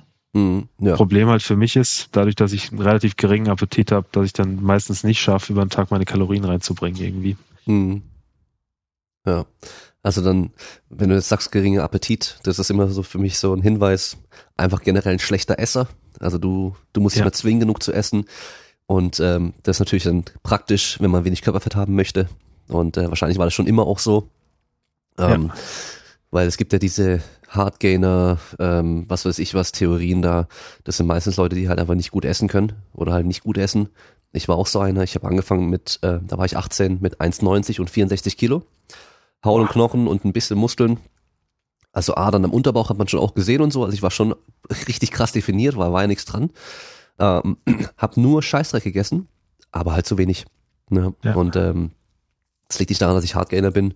Wahrscheinlich bin ich genetisch trotzdem jemand, der eher ein bisschen schlanker ist insgesamt, ähm, reiner von meiner Abstammung her und so, aber trotzdem ähm, war ich sehr schlechter Esser und die ganzen dünnen Jungs, die dann zu mir kommen und sagen, oh, ich esse so viel und ich kann nicht zunehmen oder hey, der isst immer viel mehr als ich und nimmt nicht zu. Der isst einmal mehr als du und den Rest vom Tag dann wahrscheinlich nicht mehr und genau, ja, das, das zählt halt. Punkt. Und ja. auch andersrum genau das gleiche, die Leute, die halt sagen, ich esse so wenig und ich nehme nicht ab. Naja, mal Kalorien zählen, dann werden wir schon sehen, wie viel es Absolut, sind. genau. Einfach, einfach objektiv machen, wirklich mal die Kalorien, die Zusammensetzung rausbekommen und dann relativiert sich das meistens. Ja, Bei mir ja. ist halt der Faktor, also zum einen, wie gesagt, ich war schon immer ein schlechter Esser, ich relativ wenig Appetit immer gehabt, aber jetzt merke ich auch im Berufsleben, du hast halt nicht immer diese Fenster, wo du essen kannst. Also es gibt teilweise echt Tage, da habe ich Meetings von 7 Uhr morgens bis 7 Uhr abends, fast pausenlos, vielleicht mal mit fünf Minuten Pause. Und da ist es schwer, auf die Kalorien zu kommen. Also klar, man kann mal ein bisschen mit Shakes arbeiten oder sowas. Ähm, geht aber auch nur begrenzt, da kannst du auch nicht so viel Kalorien aufnehmen und dann abends um, um 19 Uhr irgendwie noch 4000 Kalorien essen oder sowas, ist dann halt auch nicht immer so einfach, muss ich sagen, gerade wenn du irgendwie auf Reisen oder, oder sowas hm. bist. Hm. Ja.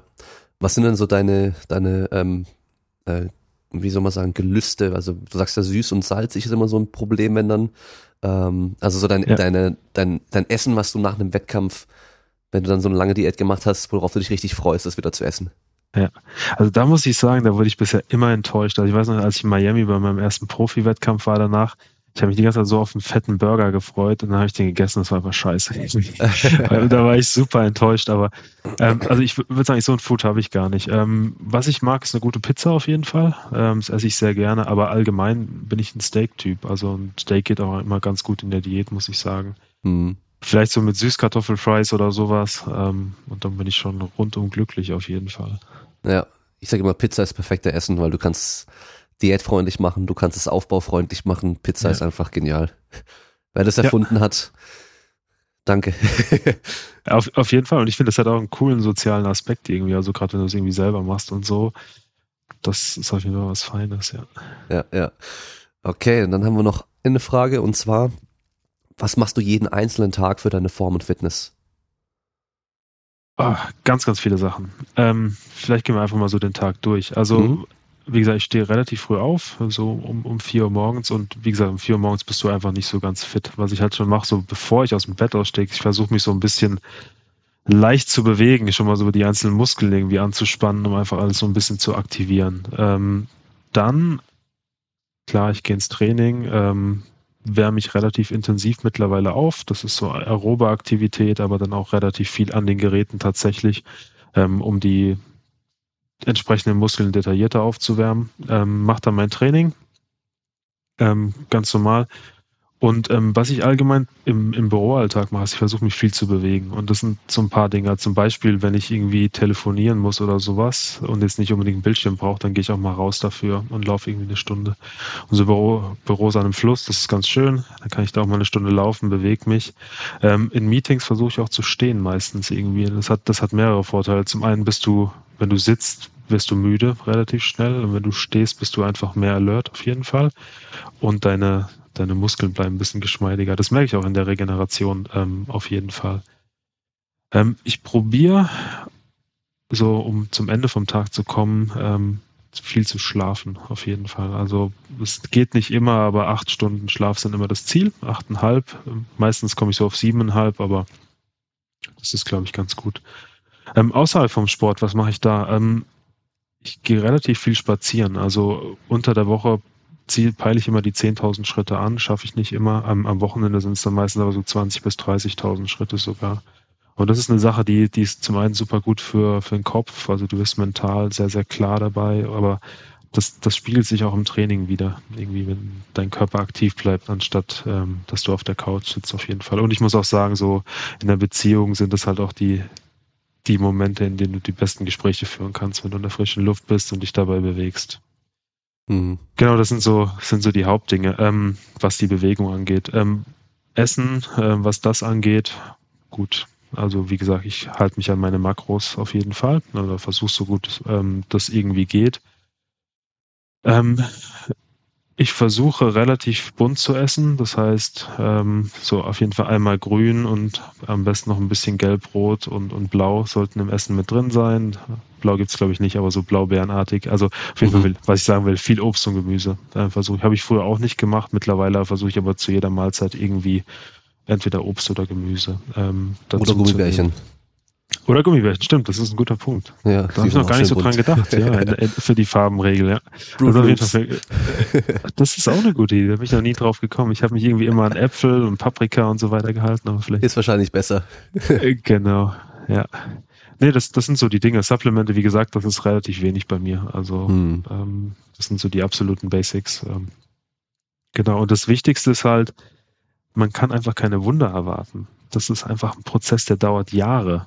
Ja, das, das muss man sich immer vor Augen führen. Also wie gesagt, ich mache den Sport jetzt zwölf bis 14 Jahre, trainiere ich wirklich am Eisen. Ich trainiere mindestens fünf bis sechs Mal die Woche. Ich kann mich nur an eine Phase erinnern, seitdem, wo ich mal länger als drei Tage nicht trainiert habe und da war ich krank.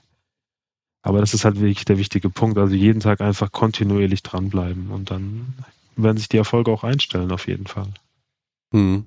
Ja, wie es am Schluss dann aussieht, wo man hinkommt, das ist dann individuell unterschiedlich. Ja. Aber besser als vorher wird's auf jeden Fall.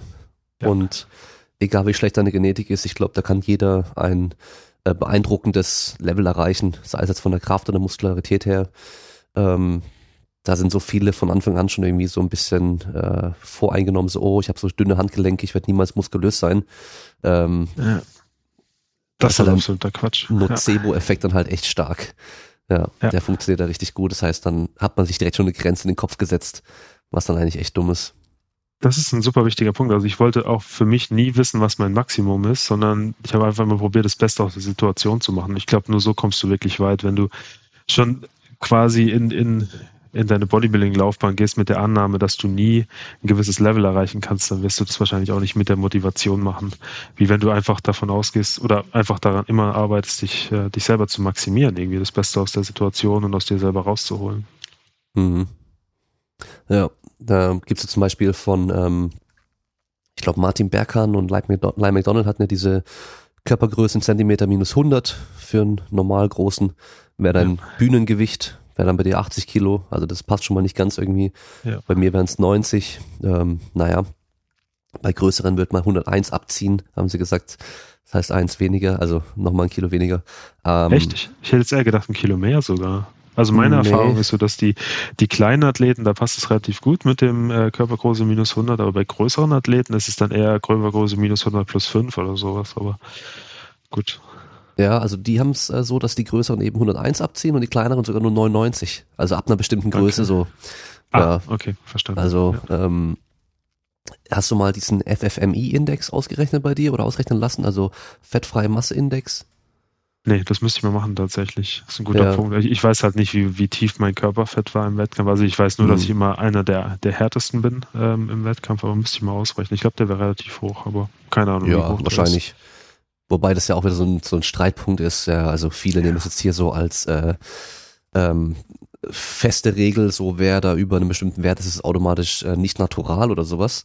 Ähm, aber es gibt ja mal Ausreißer und wir haben halt echt auch wenige, wenige Werte, die wir vergleichen können. Halt klar, die, die, diese ja. Strongman und Bodybuilder ähm, vor den 40er Jahren vielleicht oder noch sicher vor den 30er Jahren, wo es halt noch keine Steroide gab. Wobei die halt auch noch nicht vielleicht unbedingt optimal trainiert haben, nicht optimal gegessen haben, nicht optimal geschlafen haben. Da, da hat noch voll viel Wissen gefehlt. Wobei ja. das Training wahrscheinlich recht gut war.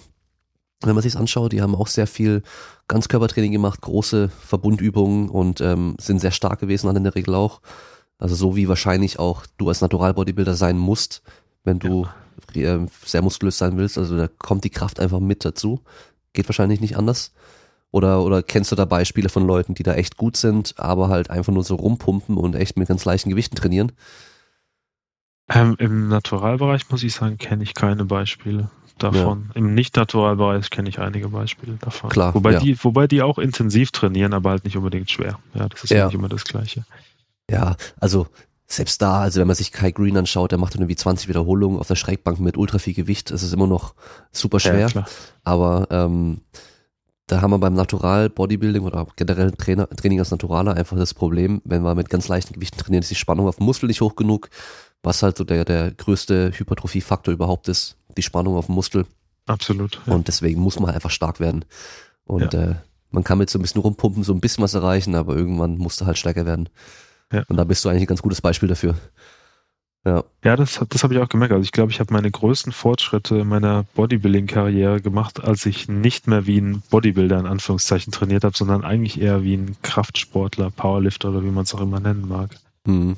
Ja, da habe ich echt die besten Fortschritte gemacht, muss ich sagen. Aber nochmal zu diesem FFMI-Thema. Also ich, ich finde das schwierig, also aus zwei Gründen. Äh, zum einen, ich meine, was du da ja, oder wie ich mal davon ausgehe, dass das entstanden ist. Du guckst dir halt eine Verteilung von Körperfettwerten und, ähm, äh, und, und, und Gewicht an irgendwie und dann sagst du, weiß ich nicht, alles, was höher als das 97 Prozent per Zentil ist oder sowas, ähm, sagst du dann, ist, ist wahrscheinlich relativ unwahrscheinlich, dass das auf naturalem Weg zustande kommt. Aber der Punkt ist ja, dass wir im, im Natural Bodybuilding wir, wir wollen uns ja die Weltelite anschauen letztendlich. Ne? Das sind ja genau die Leute, die aus einem genetischen Grund vielleicht in diesem Sport ein bisschen besser sind als andere. Das sind ja die Leute, die auch dann die Top-Platzierung belegen. Deshalb finde ich das ein bisschen schwierig.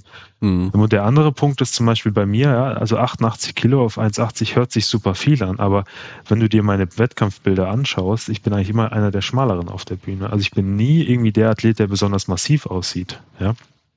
Deshalb weiß ich nicht genau, ähm, was ich mit dem FFMI anfangen soll, um ehrlich ja. zu sein. Das ist wahrscheinlich einfach nur eine, eine Ausrede für die ganzen Leute, die halt ähm, irgendwie nicht richtig trainieren oder halt irgendwie einfach Ausreden suchen, warum sie nicht erfolgreich ja. sind. Genau. Also meine Meinung ist, man sollte sich einfach, was, was diese Doping-Thematik angeht, ähm, an die WADA-Richtlinien halten. Das ist, glaube ich, das Beste, was man im Moment machen kann. Die Off-Season-Tests unangekündigt sind, glaube ich, eine tolle Sache dazu. Und ich glaube, da sind wir mit dem Naturalsport in Deutschland schon relativ weit. Ähm, und sicherlich ist nicht alles optimal, aber das hat sich super entwickelt. Also als ich angefangen habe bei der GmbF, haben die, glaube ich, nur die Klassensieger getestet und dann gab es noch diesen Lügendetektor-Test und mittlerweile ist es ja irgendwie die, glaube ich, also ich möchte nichts Falsches sagen, aber ich glaube, das sind irgendwie die Top 3 plus zufällige Leute, die beim Wettkampf noch getestet werden, plus unangekündigte Off-Season-Tests. Das ist doch super. Also das ist eine klasse Entwicklung und wenn man sich die finanziellen Mittel von dem Verband anschaut, das ist eine tolle Sache, glaube ich, ja. Mhm. Ja. Ja, also wenn sie es natural machen, sollten sie natürlich auch testen, weil ja. leider ist es so, dass es halt doch immer Leute gibt, die sich einen Vorteil verschaffen wollen, Absolut, anstatt halt ja. gleich in die Klasse zu gehen, wo halt Leute, wo man nicht getestet wird, wollen sie halt lieber bei den Getesteten sein oder halt bei den Naturalen mit dem Vorteil eben halt nicht natural zu sein. Hast in jeder Sportart so. Gut, es gibt kaum Sportarten, wo es ungetestete Verbände oder sowas auch gibt. Das ist immer im Bodybuilding, im Powerlifting, Strongman und sowas ähm, wahrscheinlich die Außenseite der Sportarten, die ganzen anderen Sportarten, die halt auch olympisch sind, die sind halt immer ähm, natural im Endeffekt ich, ich habe da ja auch nichts gegen, jeder kann ja machen, was er möchte. Nur halt eben, wenn die Regel so ist, man darf es nicht machen, dann sollte man es auch nicht machen. Absolut, ja. das sehe ich, sehe ich hundertprozentig genauso. Also meine Aussage war auch mehr auf den Verband bezogen. Mhm. Ich glaube, dass das, ja. was bei der GmbF gemacht wird, ist sehr, sehr gut. Ich glaube, auch wenn man es so international vergleicht, ich weiß nicht, ob das in anderen Naturalverbänden in anderen Ländern auch genauso strikt ähm, durchgezogen wird. Mhm. Ja. Okay. Ähm, Jetzt hätte ich noch vielleicht ein paar blöde Fragen. Einfach Gerne, so. ja. Dafür, dafür bin ich immer zu haben. Und zwar, ähm, wenn ich abnehmen will und Diät mache, dann muss ich ja viele Wiederholungen mit kurzen Pausen machen zum Definieren, gell? Genau, wenn du, ähm, wenn du dabei keinen Erfolg haben willst, würde ich das genauso machen. Also ja. meine Erfahrung zu dem Thema ist, ich finde, man sollte in der Diät genauso trainieren, wie man das auch im Aufbau machen müsste. So die, die Hypothese ist, dass das, was den Muskel aufbaut, ihn wahrscheinlich auch optimalerweise erhält. Natürlich mit der Einschränkung, dass man, ja, wenn das Körper verzinkt, ein bisschen auf die Verletzungsgefahr achten sollte und dann vielleicht ein bisschen mit der Intensität oder auch ein bisschen mit dem Volumen runtergehen sollte. Ja. Mm, ja. Aber für mich so die ähm, Bereiche, in denen ich mich meistens aufhalte, ist irgendwas zwischen vier und zwölf Wiederholungen. Bei den Grundübungen zwischen vier und acht meistens und bei äh, anderen Übungen eher dann so acht bis zwölf Wiederholungen. Ja, okay. Und ähm, wenn ich eine eckigere Brust haben will, muss ich ja dann negativ Bankdrücken machen, oder? Ja, vor allem, wenn du dir dabei die Schultern kaputt machen willst. Also ich habe bei dem negativ Bankdrücken immer mass also wahnsinnige ähm, ähm, Schulterschmerzen. Ähm, Genau, das ist, glaube ich, eins von den, von den vielen Gerüchten. Ich glaube auch nicht, dass man vom Schrägbankdrücken eine bessere obere Brust aufbaut und so weiter. Such dir, such dir eine Brustübung, ähm, bei dem du zu einem, zum einen keine Schmerzen hast und bei dem du deinen, deinen Muskel optimal ansteuern kannst. Und das ist, glaube ich, für jeden anders. Ich habe für mich gemerkt, ich kann es beim tatsächlich beim ganz normalen Flachbankdrücken sehr, sehr gut. Da bekomme ich relativ viel ähm, Spannung auf die Brust beim Kurzhanteldrücken irgendwie komischerweise nicht. Bei den meisten ist das eher andersrum. Erfahrungsgemäß. Und die Form von der Brust ist dann letztendlich eh Genetik, ob das jetzt eckiger oder weiß ich nicht, flacher, runder aussieht. Ja, ja. ja. Ähm, das sind ja jetzt auch nur Witzfragen, weil das sind ja diese Klassiker, die halt immer wieder gefragt werden. Absolut, ähm, ja. Ich bin übrigens auch so ein richtig, richtig übler Flachbrüstler, würde ich mal nennen. Ja. Ähm, also rein auch vom Brustkorb her an sich schon anatomisch bedingt. Ähm, und ich weiß noch, ich habe früher Bankdrücken gemacht und habe halt eine nicht optimale Technik gehabt und meine vordere Schulter wurde immer dicker und meine Brust mhm. ist einfach nicht existent gewesen. Das sah dann ja. schon echt witzig aus, weil ich dann wirklich auch eine vordere Schulter so richtig hatte auch. Ja. Und ich habe es erst hinbekommen, die Brust zu spüren, nachdem ich mal an der Brustpresse, also an so einer Maschine, so eine geführte Brustpressmaschine trainiert habe. Da habe ich mal richtig so die Brust spüren können auf einmal. Ja. Und danach konnte ich es mit der Langhantel auch. Und ich merke Kurzhantelbankdrücken auch fast nur im Trizeps. Also viel mehr in den Armen ja. als in der Brust. Ja. ja. Was ich gemerkt habe beim Flachbankdrücken, ähm, seitdem ich so eine Powerlifting-Brücke gelernt habe und dabei spannst du ja automatisch deinen, deinen Rücken an und ziehst die Schulter nach hinten. Damit habe ich es geschafft, meine Brust besser anzusteuern tatsächlich. Also das ist mhm. auch so ein Beispiel, wo mir das Powerlifting fürs Bodybuilding, glaube ich, ziemlich viel geholfen hat. Ja. Ja, also ich denke auch, dass ähm, sich da die Bodybuilder auch ruhig bei den Powerliftern und Gewichthebern so die, die Übungstechnik abschauen Absolut, können so ein bisschen, ja. Weil die sind ja Experten in diesen Übungen. Ja. Und ähm, was man halt nur bedenken muss, wenn man dann die Powerlifter sieht, die halt einfach so eine gestörte Brücke machen, dass der Handelweg nur noch drei Zentimeter sind. Das ist natürlich genau, nicht mehr das ja. Ziel. Aber so die Grundlage eben Schulterblätter fest zusammenziehen hinten, so ja. Brust rausschieben, eine leichte Brücke machen. Da bist du in einem sichereren, besseren Winkel für die Schulter vor allem auch. Ja. ja und kannst halt genau. einfach langfristig besser drücken. Bisschen mehr Gewicht auch nehmen, was nicht schlecht ist. Also von daher äh, auf jeden Fall ganz wichtig, ganz gut. Ja. Ähm, Gibt es sonst noch irgendwie welche von diesen Klischee-Fragen oder, oder der Klischees, wo du sagst, die findest du richtig gut? Ja, also ich glaube, so ein ganz gutes Beispiel, was ich auch auf, auf, mich anwenden kann, ist diese Geschichte bei Kniebeugen nicht äh, unter die Parallele gehen oder sowas. Also da, ich glaube, das hat mir mal mein Sportlehrer irgendwann in der Schule gesagt, dass das ganz, ganz gefährlich ist. Das Ironische ist, ich habe dir erzählt, ich habe super viel Knieprobleme immer gehabt, auch in meiner Judo-Karriere. Und das hat auch in meiner Bodybuilding-Karriere am Anfang nicht aufgehört der Zeitpunkt, an dem es besser geworden ist, war, als ich ähm, angefangen habe, wirklich erst to grass Kniebeugen zu machen. Also wirklich extrem tief und auch mit einer Pause unten. Und das war ein Kampf für mein Ego, weil ich habe früher auch schon mal, weiß ich nicht, 200 Kilo gebeugt, aber halt relativ halb. Und dann, als ich angefangen habe, erst to grass zu beugen, waren das, habe ich mit der Stange angefangen, damit 60 Kilo und war dann irgendwann auch bei 200 Kilo. Ähm, aber das ist, glaube ich, noch so ein Mythos. Ähm, mit dem man aufräumen ja. kann. Und ansonsten diese Geschichte mit dem Whey-Konzentrat, dass man Wasser zieht und, und, diese Klassiker, Milchprodukte, dass man Wasser zieht, das sind, glaube ich, so die Dinge, ähm, an die ich auch früher ge gerne geglaubt habe, aber mittlerweile ähm, anderer Meinung bin. Und äh, Kreatin schwemmt ja auch übelst krass auf, gell?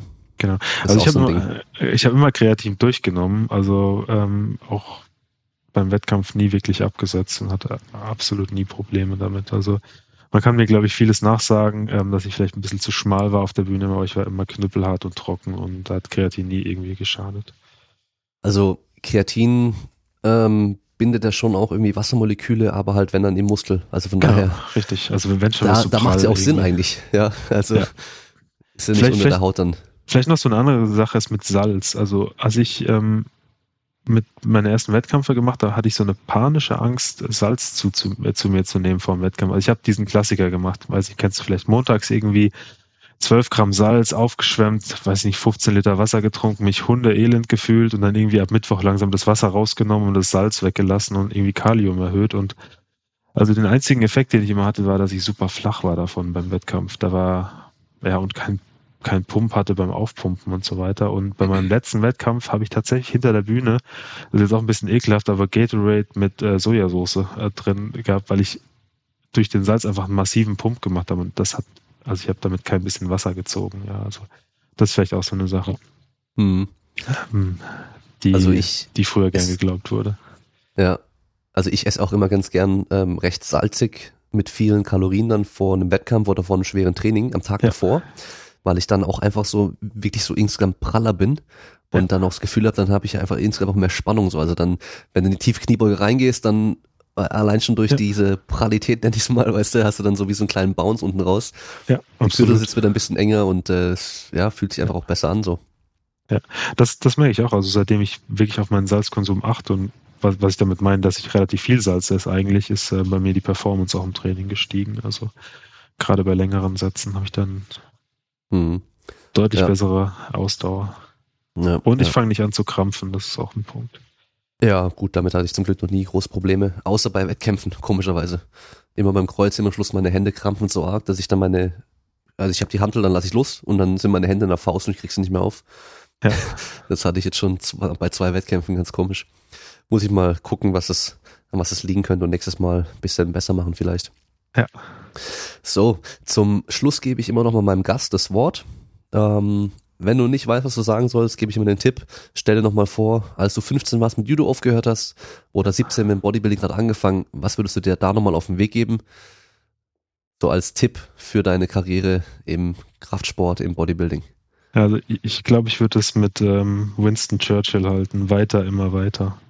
Oder hat er das gesagt? Nee, das war, glaube ich, Oliver Kahn. Aber ich glaube, äh, If you walk through hell, walk on was von Winston Churchill. Und was ich damit sagen will, ist, ähm, immer weitermachen. Ja, also das ist alles kein Sprint, das ist alles ein Marathon. Ähm, du kannst kein Ergebnis von heute auf morgen ähm, erwarten, sondern das kommt mit den Jahren gerade im Natural Bodybuilding. Und du wirst sehen, wenn du es schaffst, das mal fünf Jahre durchzuhalten, dass sich dein ganzes Leben ändern wird. Also du, du wirst eine Struktur bekommen, du wirst eine Disziplin bekommen, die du in allen Bereichen siehst und du baust dir rein sportlich gesehen ein Fundament auf, ähm, von dem du ähm, noch lange zehren kannst auf jeden Fall. Also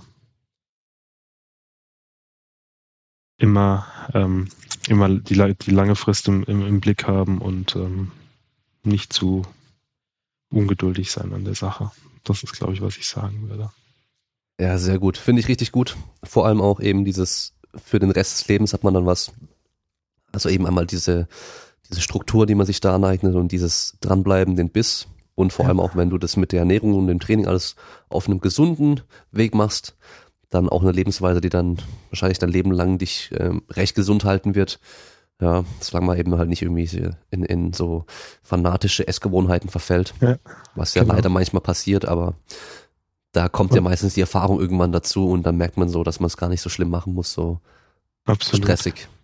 Und, und, und vielleicht ein Punkt, also es gibt immer so Knicke ähm, auf dem Weg, ja. Also das kann eine Verletzung sein, das kann sein, dass du einen Wettkampf verlierst oder sowas.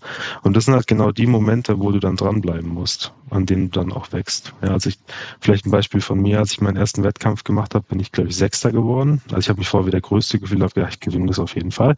Habe dann die Realität ähm, gesehen, bin Sechster geworden, weil ich einfach super schlechte Beine hatte. Dann habe ich gedacht, jetzt trainierst du mal ein Jahr mit Fokus Beine und dann habe ich nächsten, das, im nächsten Jahr dann wegen meinen Beinen gewonnen und bin auch, glaube ich, deshalb im Natural Bodybuilding immer relativ erfolgreich geworden. Also diese diese, diese Knicke, diese, wenn es nicht immer so steil nach oben geht, das ist gut, daran wächst du und dann musst du halt auch dranbleiben in diesen Momenten. Und dann wird es ja. alles gut. Ja, sehr cool. Okay, dann äh, vielen Dank, dass du dir die Zeit genommen hast. Und mhm, auf jeden Fall danke dir. sehr interessante Einblicke in das Natural Bodybuilding uns gegeben hast, weil ich muss sagen, für mich Bodybuilding, vor allem das Natural Bodybuilding, war ziemlich unbekannt. Ich okay. meine, Arnold Schwarzenegger und äh, Mr. Olympia und so ein Zeugs, das, das kenne ich so ein bisschen. Aber halt wirklich so wie jetzt Natural Bodybuilding, auch die Wettkämpfe funktionieren und alles und äh, war mir jetzt bisher nicht wirklich so ähm, geläufig. So früher halt Matt Ogus und äh, jetzt Alberto Nunez, 3DMJ und sowas, die kenne ich alle. Eric Helms, die ganzen Leute da. Das heißt, da kriege ich schon noch so ein bisschen was mit. Ähm, wobei die ja eben jetzt auch eigentlich äh, am am fortschrittli fortschrittlichsten trainieren wahrscheinlich. Also mhm. Also eben auch so wie du trainierst und ähm, das kein großer Unterschied mehr zu einem, zu einem Powerlifter aktuell ist, sondern halt eher eigentlich ähm, die Ernährung am Schluss dann entscheidet, ob man dann auf die Bühne geht oder ob man halt einen Wettkampf macht im, im Powerlifting so. Ja, also sehr interessant auf jeden Fall. Und äh, ja, an die Zuhörer, wir hören uns beim nächsten Mal. Ciao. Ich danke euch. Ciao.